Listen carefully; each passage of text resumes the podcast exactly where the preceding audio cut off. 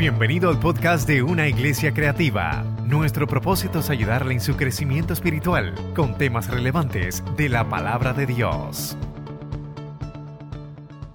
Libro de Génesis hoy bajo el tema Que hoy me vaya bien. Es el título que, que le pusimos al tema de hoy, Que hoy me vaya bien.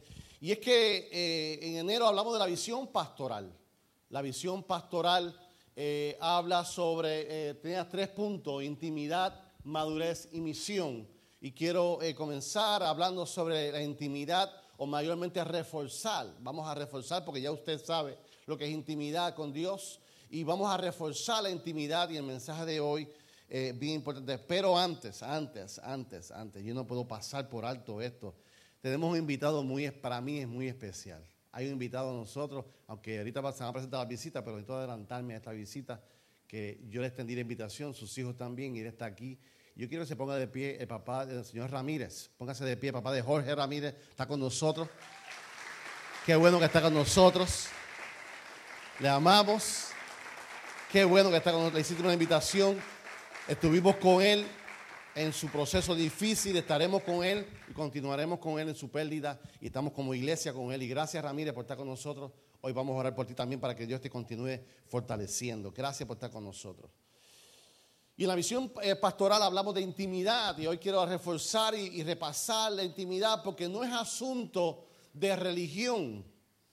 La religión tiene un estándar, tiene un protocolo, la religión tiene un patrón. Voy a la iglesia, hago esto, me presigno, eh, diezmo, ofrendo y todo esto. Eso es religión. Cuando usted lo hace sin la relación. Si lo hace sin la relación. Y cuando hablamos de, de entrar con Dios, de intimidad, habla de relación con Dios. La relación con Dios. Y para comenzar con la relación con Dios, ¿qué más? Y qué, qué lindo es hablar de la, la oración.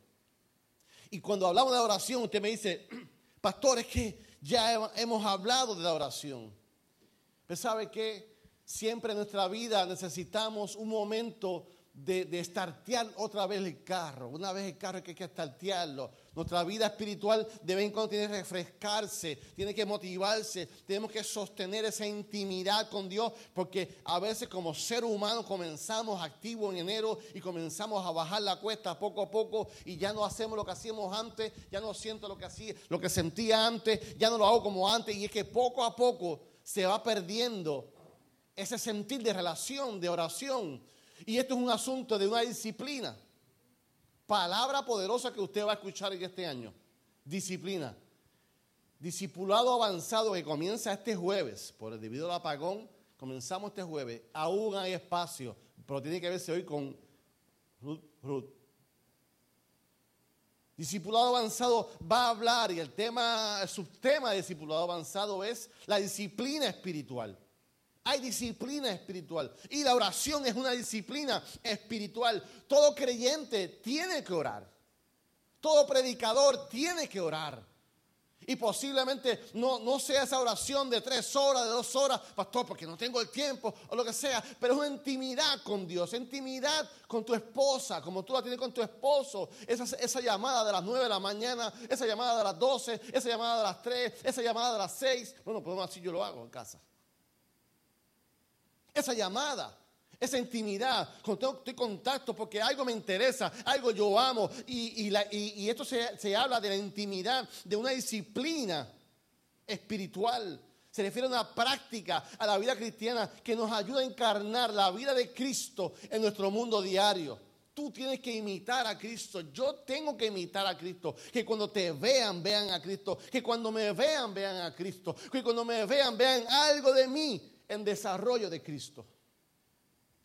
Hay un profesor que tuve el honor de, sentarme a sus pies, que estuvo aquí muchos años atrás, ya partió con el Señor, el, pastor Roberto Amparo, aquel que decía que él vivía por suspiro. El último suspiro se iba a morir. ¿Se acuerdan ese viejito que, que nos dio una clase? Roberto Amparo, un hombre con, con, tanto doctorado, tanta maestría, pero un hombre sencillo en la palabra de Dios. Él, él, él, dice en su libro, la madurez de una persona se mide por su capacidad para vivir contenta dentro de un sistema de reglas sin perder el sentido de libertad esencial. De esta manera se puede decir que ha alcanzado un alto nivel espiritual. Tú puedes ser feliz. Tú puedes tener un balance en tu vida. Tú puedes tener la esencia de quién es la regla, qué puede, cómo, cómo se supone que tú camines. Él también dice que la vida de fe tiene tres coordenadas que proveen el marco de referencia espiritual. En otras palabras, tú y yo tenemos un norte, tú y yo tenemos tres pasos que seguir. Tú y yo tenemos una esencia que vivir. Número uno, tú tienes que andar en la comunidad y en el espíritu, la cual vivimos por fe. Esto es la comunidad es congregarte, estar con tu hermano, es, ser parte de algo, la comunidad, la comunión, es ser parte de una iglesia, es ser parte de un ministerio. Tú tienes que ser parte de esta organización, pero no solamente eso, tú tienes que vivir por las palabras y las ordenanzas que nutren la fe. O sea, es la palabra que nutre. Tú tienes que no solamente ser parte, sino vivir, aprender, escuchar la palabra de Dios y no solamente practicar qué? Las ordenanzas, la importancia de ser bautizado en agua. Eso es parte de la fe. Que tú seas bautizado en agua es un simbolismo de una nueva criatura. Es parte del desarrollo de la fe. La ordenanza, la, la Santa Cena, el participar de la Santa Cena es parte de esto. Y este martes te invito Noche de intimidad, este martes, la Santa Cena, noche de comunión, intimidad, comunión con Dios, con tus hermanos y con tus pastores. Es una noche espectacular donde venimos a orar, a, hablar, y, lo voy a decirte que vamos a hablar el martes, más luego que predique esto. Pero esos son los tres aspectos. ¿Para qué entonces? Para que entonces tú ejerzas tu ministerio basado en tu misión. Tú no eres creyente. Tú no vienes a la iglesia para mí para tu ser, para tu ser. Oh, yo vengo para recibir, para recibir, para recibir, para recibir. Cuando recibimos mucho, nos pasa esto, se nos crece algo que se llama panza.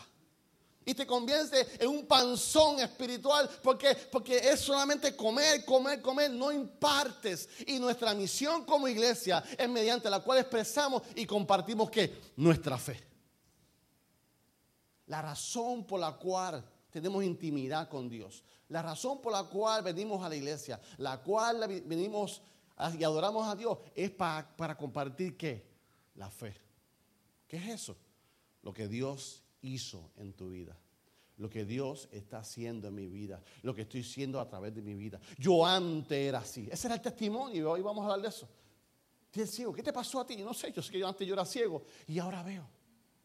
Y esa es la expresión, ese es nuestro norte, es compartir la fe si estos tres aspectos no están sucediendo en tu vida, si tú no estás colocado en estos tres aspectos en tu vida, tú estás viviendo una vida religiosa.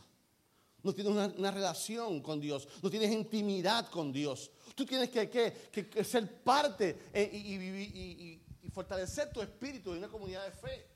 Tú tienes que entrar en la palabra, aprender y practicarlo a través de la ordenanza. También tienes que compartir la palabra de Dios. ¿Y eso cómo se llama? Eso es un reto. Eso es retante. El crear esto como un hábito espiritual en nuestra vida es un reto. ¿Por qué, pastor? Porque yo estoy acostumbrado a hacerlo. Yo lo veo, pero se me hace difícil, pastor. Pero eso es un reto. ¿Sabe qué? Yo también soy retado como pastor todos los días. Este fin de semana fui retado extraordinariamente. Ayer tuve una boda de un compañero de trabajo. Yo no acostumbro a casar gente de afuera. Y tuve que hacer un compañero de 32 años que amo. Habían como, como 25 compañeros inconversos. Viendo a David Nieves en la perspectiva de pastor. Estaban todas las cámaras así. Y me decía uno que es creyente, me decía, date una bailadita ahí, papá, que tú veas que todas esas cámaras se van a, se van a aprender, date, tranquilo, papá. No tenía presión. Pero cogí fortaleza que cuando compartí, aproveché ese momento de expresión bíblica en la devoción, me convertí en pastor, comencé a predicar allí, vi esos ojos así, llorosos, y eh, aquí es que. Pero que estaba tenso, estaba tenso. Fue un reto. Y tú y yo vamos a ser retados en todo momento. Y ese es el momento que Dios nos da para que para compartir la fe. Va a haber un momento dado no sé cuándo, que Dios va, te va a dar oportunidad. ahora, ahora qué. No me empujes, no me empujes. Dios te va a empujar un momento, sin que tú lo busques. ¿Para qué? Para compartir la fe.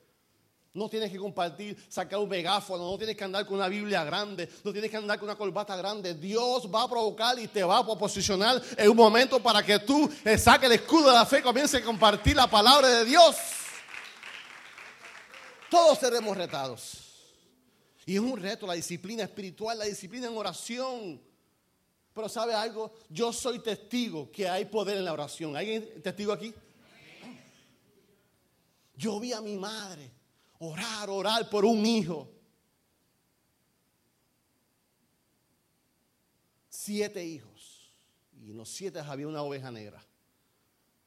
Y mi, madre orando por Sammy, orando por Sammy, y orando por Sammy, Sammy. Y yo decía, ¿y por mí no vas a orar? Siempre ora por mí, seguro que sí.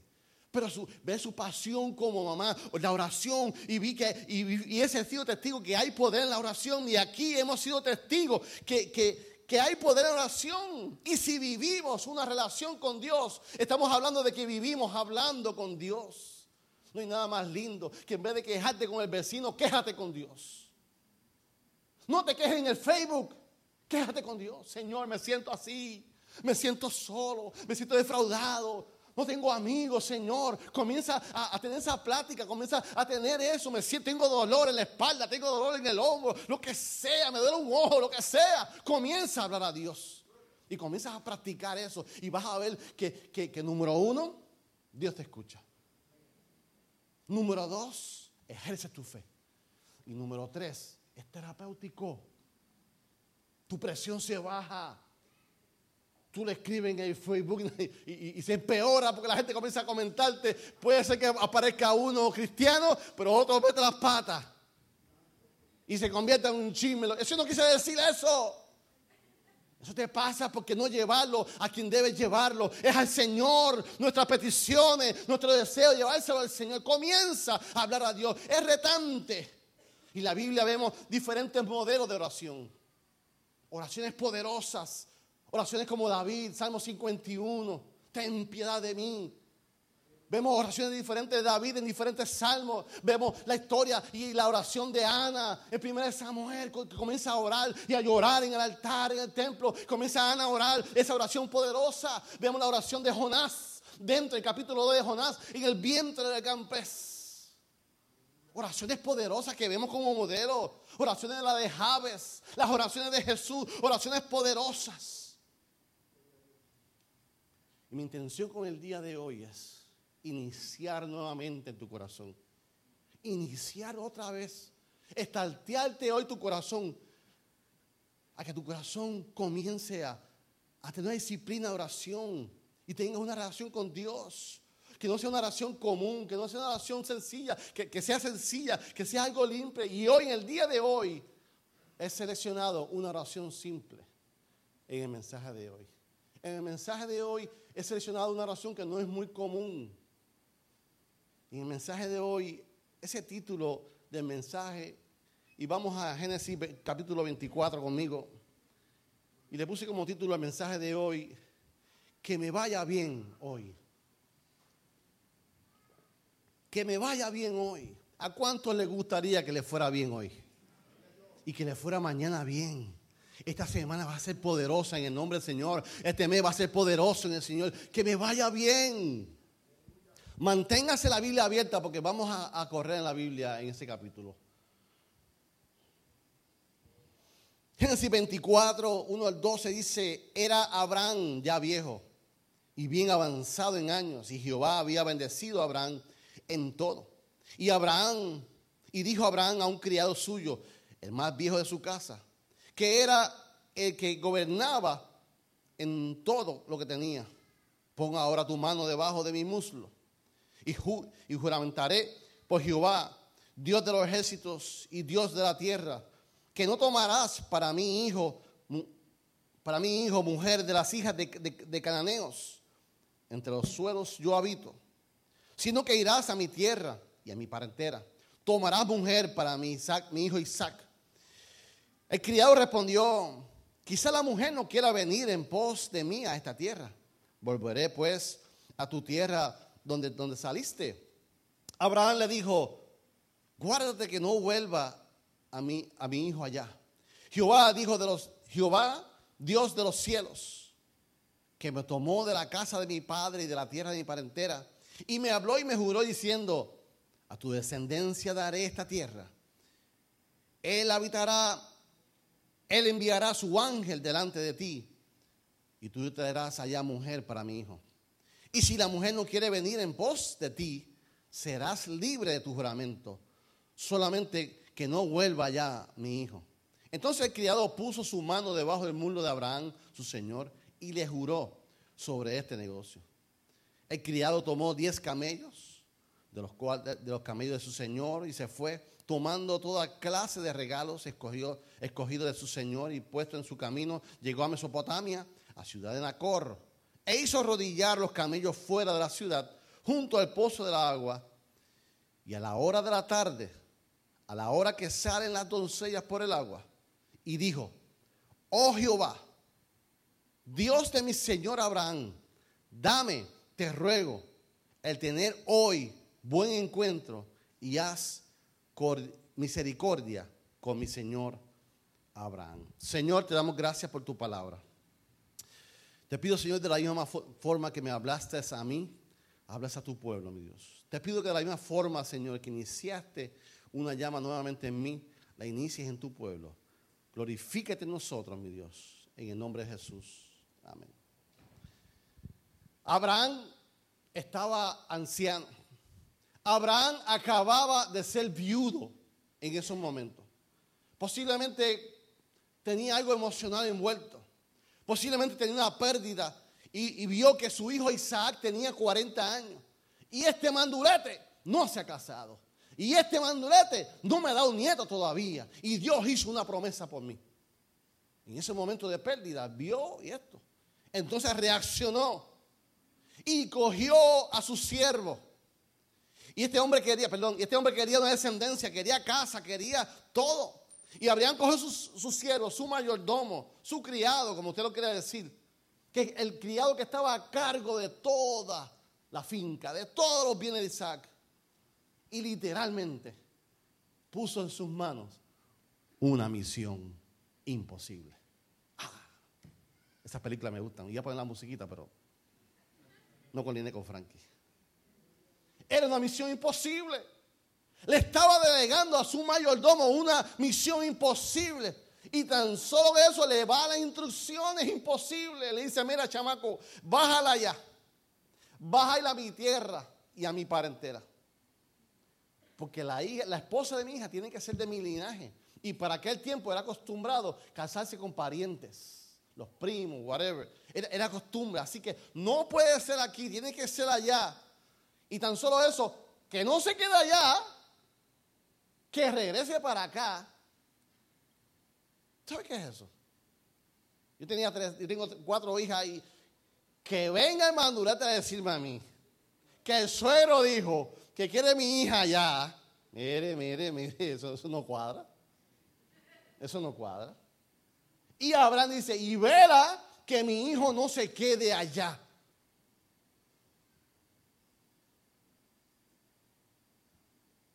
Así que la chica tiene que aceptar venir para acá. Se la puso difícil, se la puso difícil. Porque mi hija no se puede casar con una cananea, que es pagana. No se puede casar, se tiene que casar con alguien de mi linaje. Así que me lo promete y lo jura. Y el juramento era poner su mano debajo del muslo. Y yo, yo, empecé a ver esto. Para yo poner la mano, la mano de los muslos delante de alguien, me le tengo que pegar. No hay otra forma. O sea que ese hombre le levantó, Abraham levantó el muslo, el siervo puso la mano, te lo juro. Ok. Pacto ahí, de cara a cara. Una misión imposible. Verá que no se quede allá, me trae la nena. ¿Y por qué esto era tan serio para Abraham? ¿Por qué Abraham se puso tan, tan difícil? Porque Dios le había hablado a Abraham. Dios le había hecho una promesa a Abraham. Si alguien sabía dónde estaba, si alguien sabía para dónde iba, era Abraham. Y Abraham le dice en el 24:7, le dice, Jehová de los cielos, me tomó de la casa de mi padre y de la tierra de mi parentela. Y me habló y me juró diciendo, a tu descendencia daré esta tierra. Él enviará un ángel delante de ti y tú le traerás allá la mujer a mi hijo. O sea, Dios me prometió que me iba a dar cosas grandes. Y eso habla de mi hijo. Dios tiene planes conmigo y tiene alguien un plan con mis hijos. O sea que cuando Dios te habla, tú tienes que estar claro cuáles son los planes que Dios tiene para con tu vida. Y Abraham estaba claro, sabía el propósito de su vida. Y nosotros tenemos que saber cuál es el propósito de Dios en nuestra vida. Por tal razón, tú debes saber, cuando haces un compromiso, debes saber hasta dónde tú llegas. Tú tienes que saber cómo tú hablas, cómo tú actúas. ¿Cómo te comprometes? ¿Con quién te comprometes? ¿Por qué? Porque mi vida tiene un propósito. Dios habló conmigo. Dios me separó del vientre de mi madre con un propósito. Y a la hora de tomar decisiones en tu vida, tú tienes que ver qué vas a hacer. Para que después no diga, y Dios no tenía un plan conmigo. Sí, cabezón, pero hiciste esto. Y Abraham sabía para dónde él iba y su casa. Y por tal razón, esa era su fe. Estaba claro.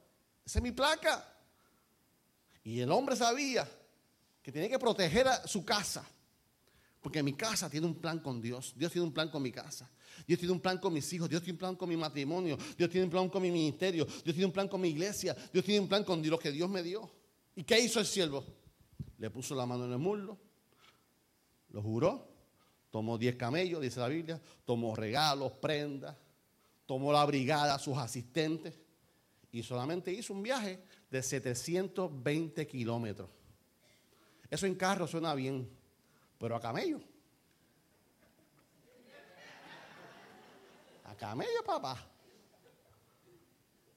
Ese hombre sí que era fiel.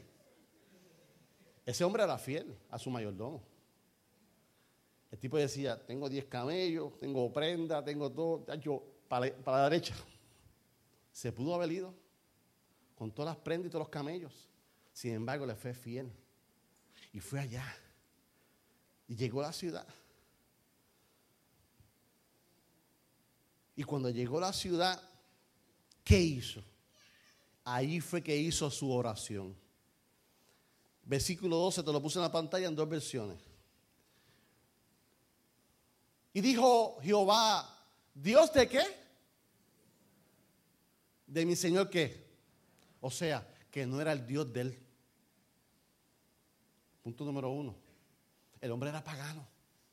El hombre era de Damasco.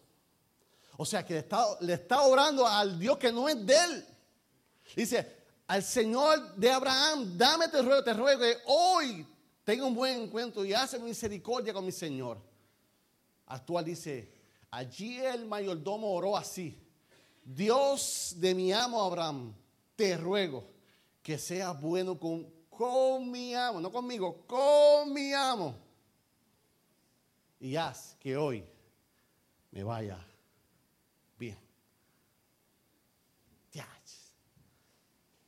Él no dijo, líbrame de esto, chicos. Tírame la toalla.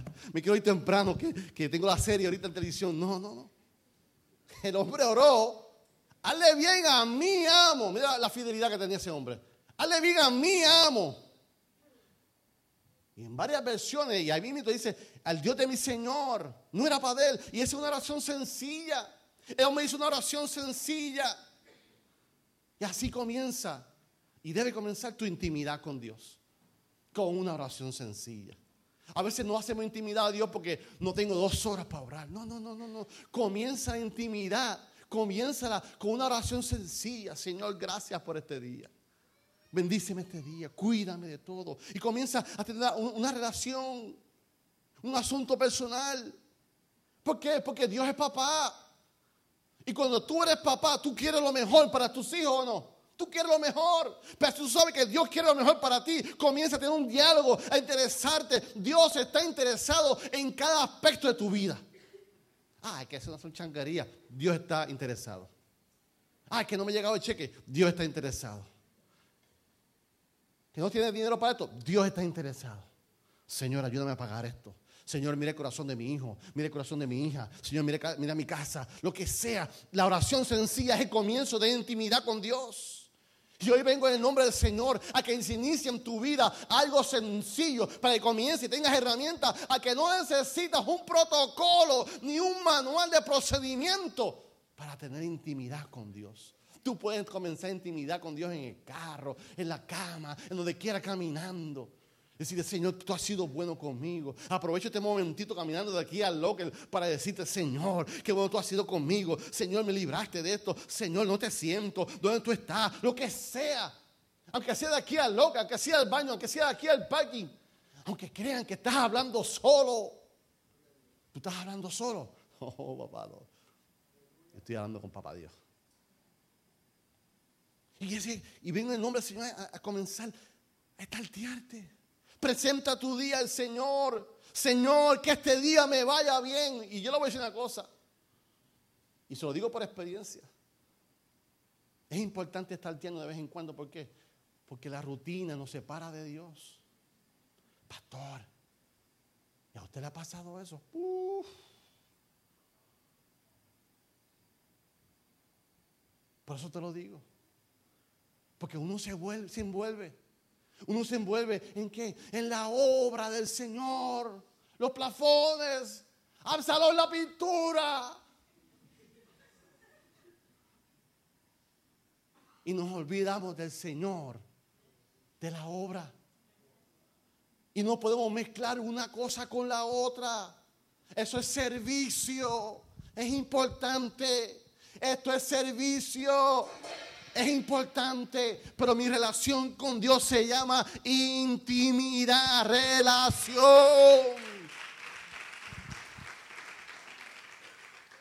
No es pecado.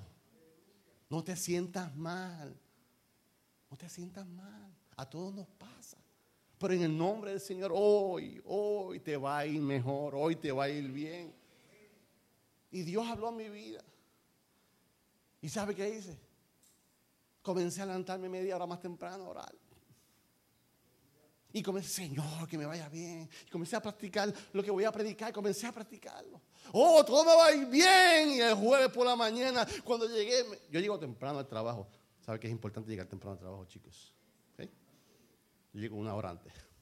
Y ahora ahí, ah, y de momento hay una cosa linda en la curvita antes del parking del aeropuerto, bien bonita, así.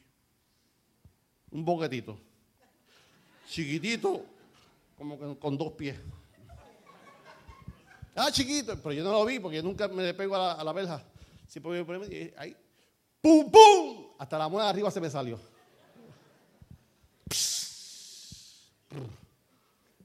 Y lo primero que me pasó por la mente, ¿qué fue? Señor, que hoy me vaya bien.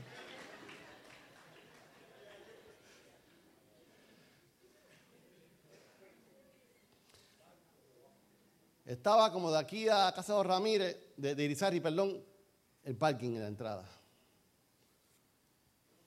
Señor, dame sabiduría.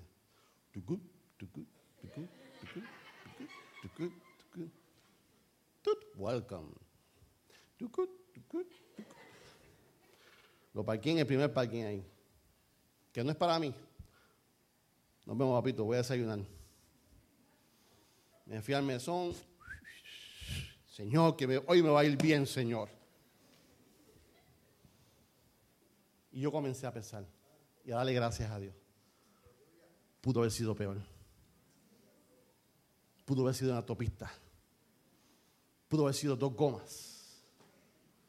Yo pude haber ocasionado un accidente. Yo pude haber muerto. Señor, gracias, porque hoy me va a ir bien. Señor, hoy te doy gracias, porque me va a ir bien. Y no deje que eso me robara el gozo. ¿Entiende? Pudo haber sido peor. Y van a haber cosas que van a comenzar a quererte como robarte la fe. Va a aparecer un, changuito. Y eso que oraste, papá. Y eso que Dios está contigo. Y lo que te pasa. No, no. Pudo haber sido peor. Dios me libró. Dios me suplió el compañero que me ayudó, porque entonces cuando fui a buscar la, la, respuesta estaba vacía. Pero hoy todo me va a salir bien. Y Dios me suplió el compañero con la maquinita. Y después fueron a acompañarme, y después coloqué el, auto donde corresponde, a donde yo debo poner el carro. Pero van a suceder cosas en tu vida que van a querer desanimarte.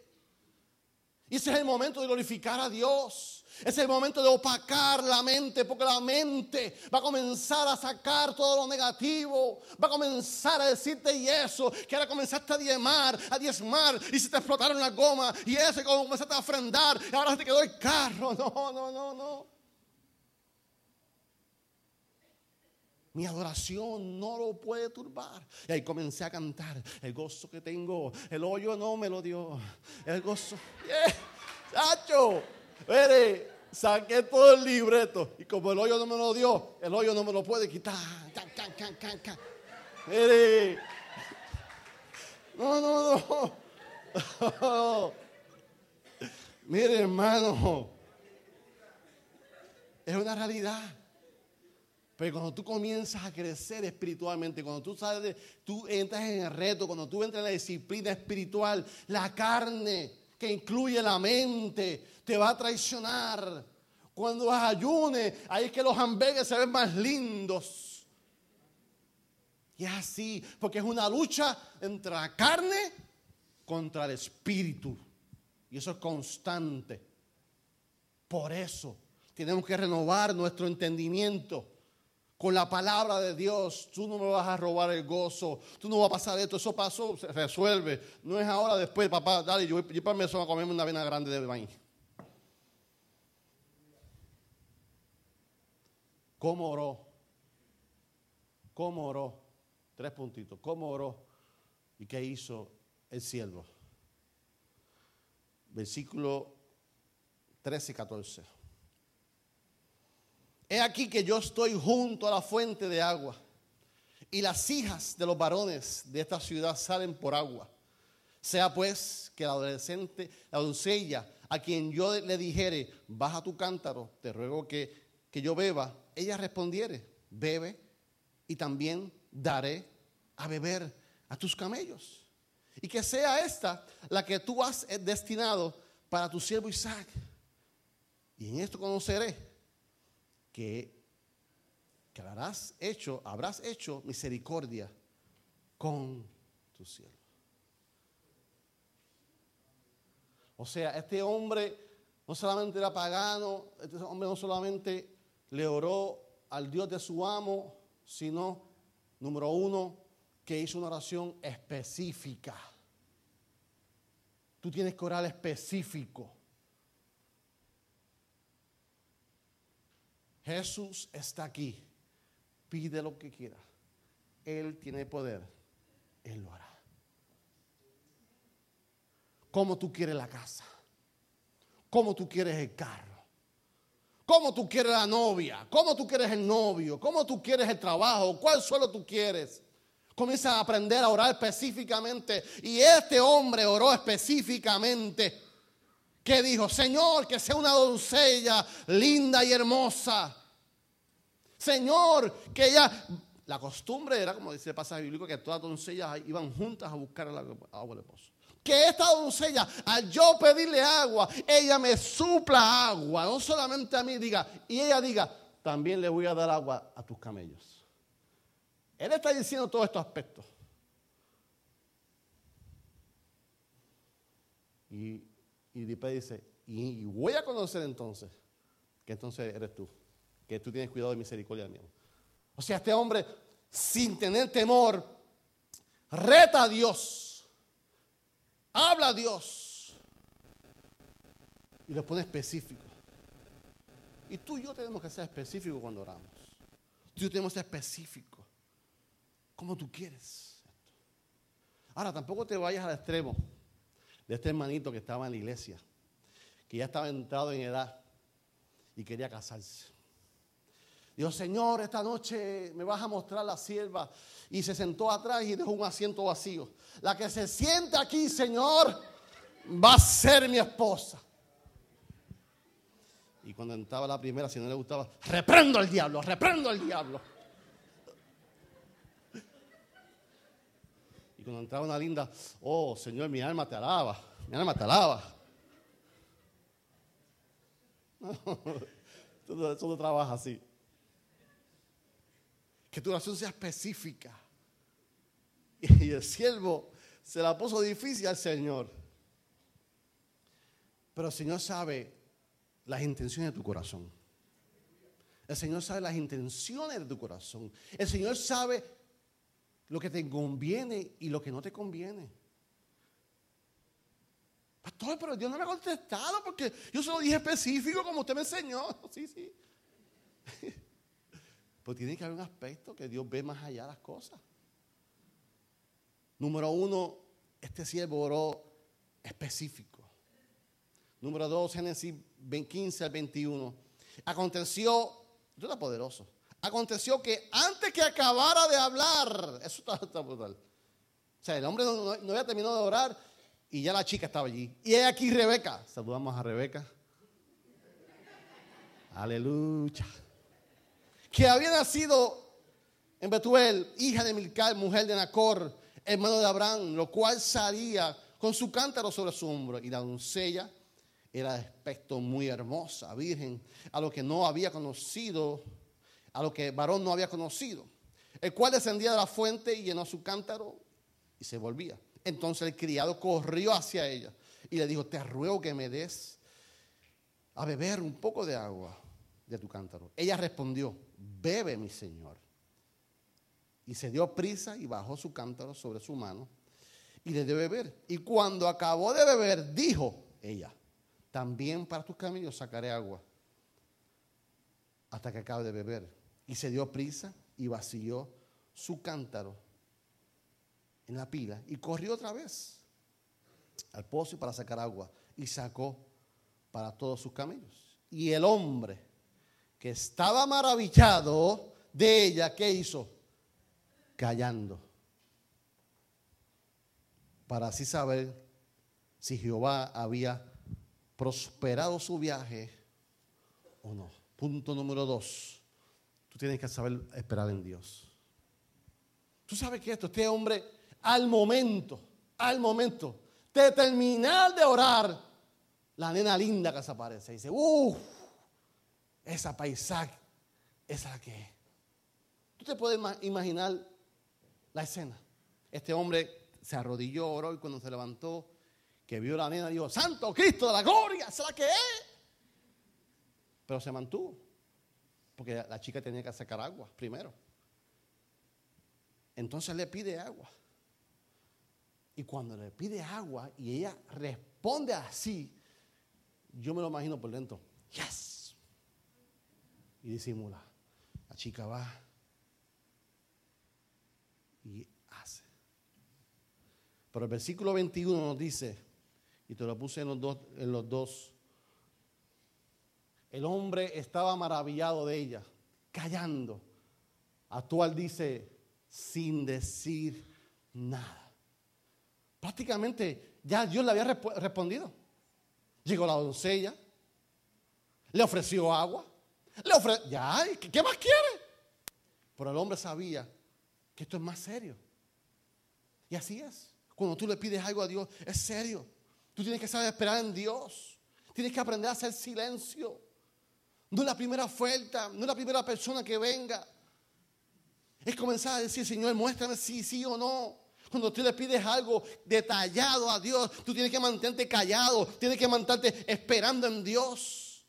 Correr la primero que venga, aunque te parezca bien o no, porque si fuiste específico, tienes que esperar en Dios y cuando ores entonces, tienes que orar, número uno, específico. Número dos, tienes que callar y esperar en Dios. Y número tres, si me acompaña Elliot, Génesis 22 a 26. Y cuando los camellos acabaron de beber, les dio el hombre un pendiente de oro pesaba medio siglo y dos brazaletes que pesaban diez. Y dijo, ¿de quién eres hija? Te ruego que me digas, ¿hay en casa de tu padre lugar para que posemos? Ella respondió, soy hija de Betuel, hijo de Milca, el cual ella dio a luz a Nacor. Añadió también ahí en nuestra casa paja y muchos forajes. y lugar para posar. El hombre entonces se inclinó y ¿qué hizo? Adoró nuevamente a Dios. Adoró. Un hombre pagano. Un hombre que, estaba orando por el favor del, del siervo. O sea, que la nena le afirmó, le completó la petición que él le puso delante de Dios. ¿Y sabes qué? Es que cuando, y lo que vengo, a establecer hoy, y vamos a establecer esto, es importante que tú hagas tus peticiones delante de Dios y hoy las vamos a hacer. Pero más importante es dar el testimonio cuando Dios te conteste tu petición. Y hoy lo vamos a enseñar. Hoy lo vamos a establecer en esta iglesia.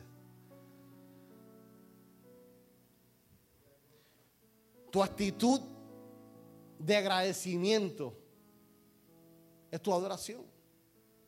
Tu actitud de agradecimiento es el testimonio. Tú no puedes olvidarte quién fue la fuente de bendición. No fue la buena suerte. No fue la buena vibra. Fue Dios. Fue Dios. Y tu testimonio, otras personas lo necesitan. Porque si yo estuviera pidiendo a Dios una casa y se para alguien aquí, yo le pedí una casa y Dios me la dio, mi fe aumenta. Si alguien se para aquí y dice, mi hijo estaba en droga, mi hijo estaba así, lloré a Dios y se levanta alguien aquí y dice, y mi hijo fue rescatado de la droga. ¿Cómo tú crees que va a resultar esto? Mi testimonio va a aumentar tu fe. Tu testimonio va a aumentar mi fe. El testimonio hay que darlo, iglesia.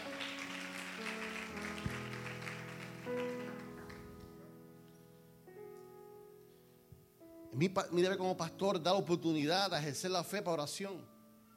Pero es tu deber testificar que Dios te sanó cuando te sana. Es tu deber. Es importante. Porque así sabemos que aún Dios escucha. Así sabemos que aún Dios sana. Así sabemos que aún Dios restaura matrimonio. Aún sabemos que Dios da empleo al desempleado. Porque tu testimonio lo va a hacer. Y la vida del siervo, jamás, de este siervo, jamás fue igual. Jamás fue igual. Porque ahora fue testigo del poder de Dios. Ahora fue testigo del poder de su oración. Ahora fue testigo que el Dios de su amo escucha. Ahora fue testigo que el Dios de su amo sana. El Dios de su amo contesta oraciones. La vida de este hombre jamás fue igual. Este hombre después fue, y me adelanto, y fue a, la familia cuando llegó a su casa. Y comenzó a narrar, le hace el capítulo 24, así nació en su casa. Después, cuando fue a la casa a alojarse, volvió a narrar su oración. ¿Cómo pasó? Emocionado, dando testimonio de lo que pasó nuevamente. Hizo la narración completamente.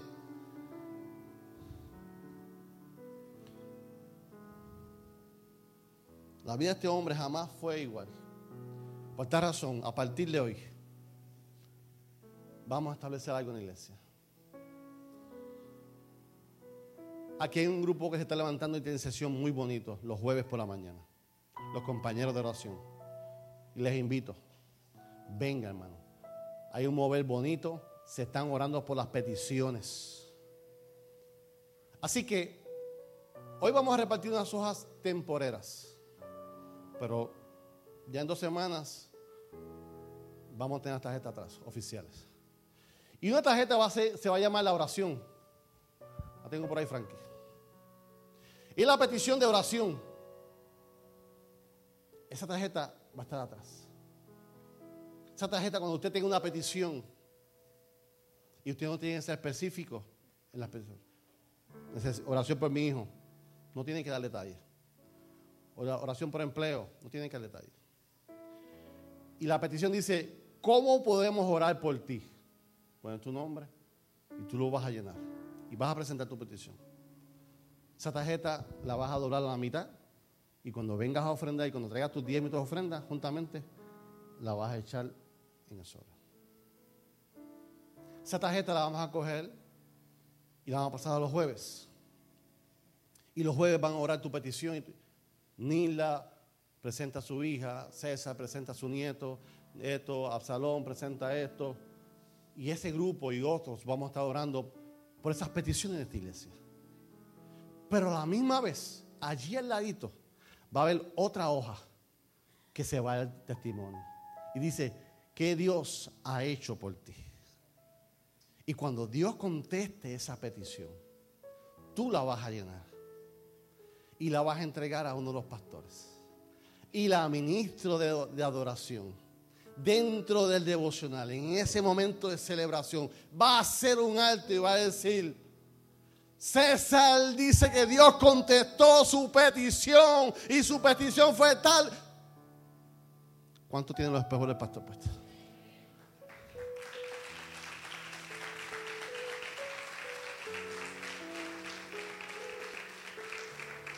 Y la ministra de oración va a coger esas tarjetas que le demos y va a dar el testimonio que usted escribió y testificó a todo el mundo. Yo una vez presenté esta oración, yo presenté esta oración y Jehová me contestó y me hizo bien. Y es digno que todo el mundo lo escuche. Y vamos a adorar a Dios y vamos a exaltar a Dios y vamos a honrar a Dios porque ha hecho presente en su vida. ¿Cuántos lo creen? Este hombre testificó a todo el mundo lo que había pasado.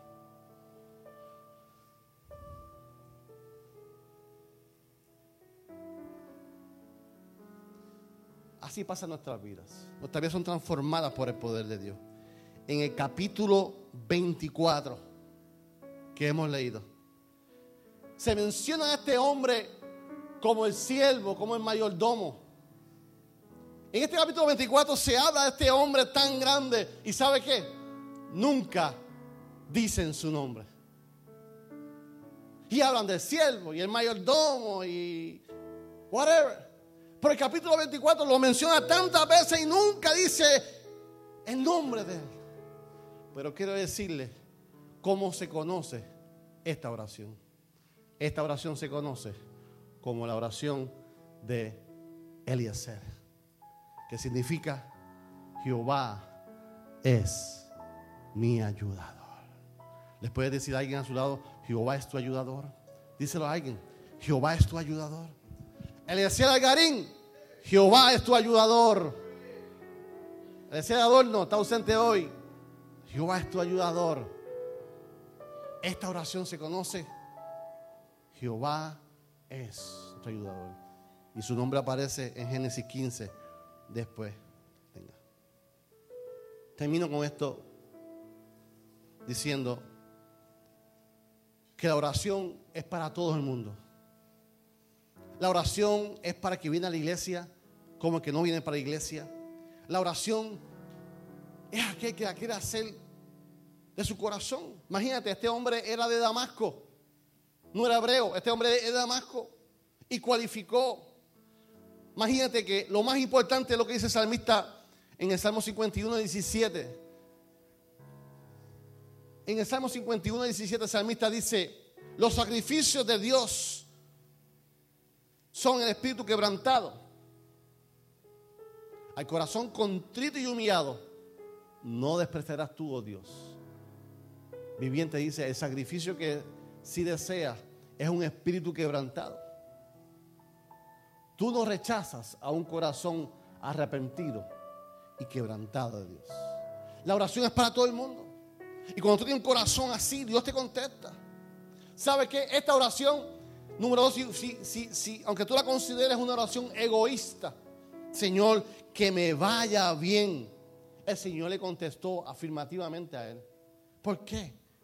Porque Dios le interesa también los aspectos sencillos de tu vida. Dios le, interesa los aspectos a tu vida. Y la petición de ser pareció egoísta, pero no lo fue, porque no estabas pidiendo una esposa para él. Él no estaba pidiendo una esposa para su hijo.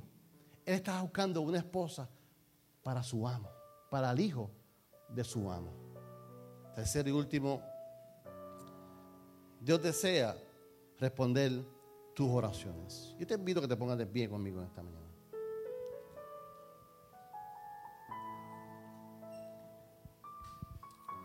Los mujeres, podemos ser dos grupos.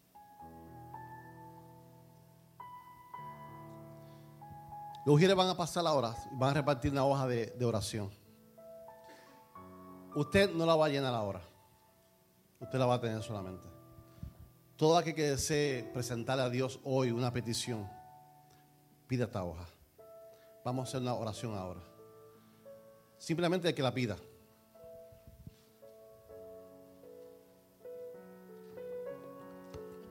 ¿Quiere presentar tu hijo? ¿Quiere presentar tus finanzas? ¿Quiere presentar tus sueños? ¿Quiere presentar un auto nuevo? ¿Quiere presentar una, una vida espiritual, una experiencia con el Señor? ¿Luchas con algo personal? ¿Luchas con algo personal? ¿Tu salud? ¿Tu salud emocional? ¿Vicios ocultos que nadie sabe?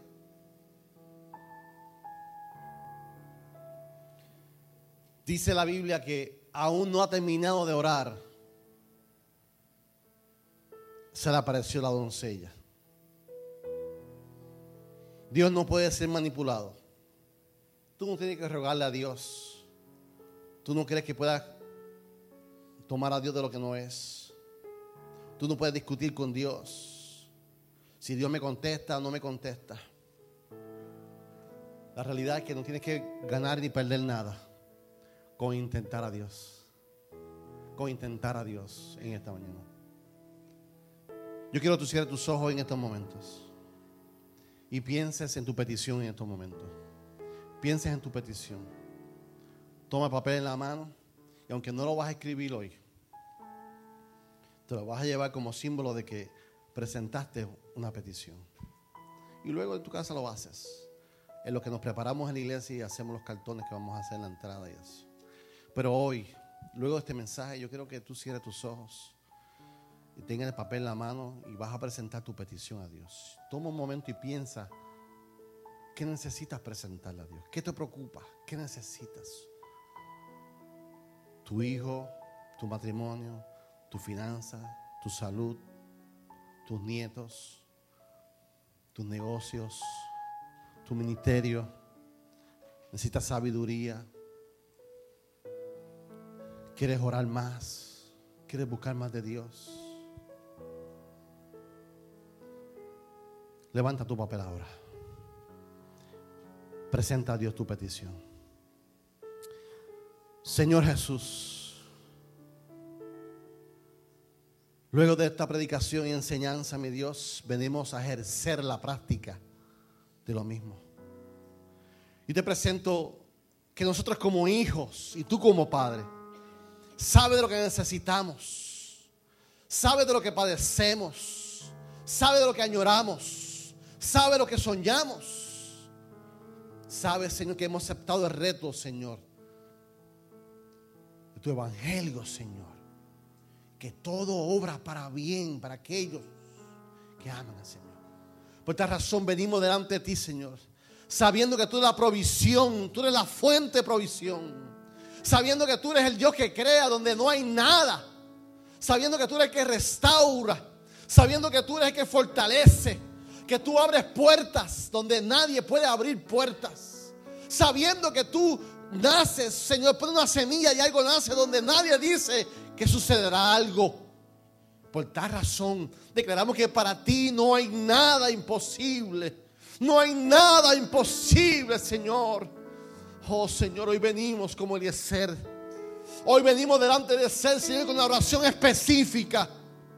Hoy venimos delante de ti con oración específica, con una petición en nuestras manos. Hoy hacemos un compromiso contigo, Señor. Que el día que tú no las contestes, celebraremos, testificaremos, que el mundo sepa que mi Dios me ha escuchado que el mundo sepa que tú aún vives. Que el mundo sepa que yo soy hijo tuyo, Señor. Y que tú eres mi Padre. Y tú cuidarás de mí, Señor, en estos momentos, Señor. Lo declaramos hecho, Señor. En el nombre de Jesús. Amén. Gracias por escuchar nuestro podcast. Para conectarse con nosotros, siga nuestra página web, unaiglesiacreativa.com o en Facebook, Una Iglesia Creativa, donde hay un lugar para cada miembro de su familia.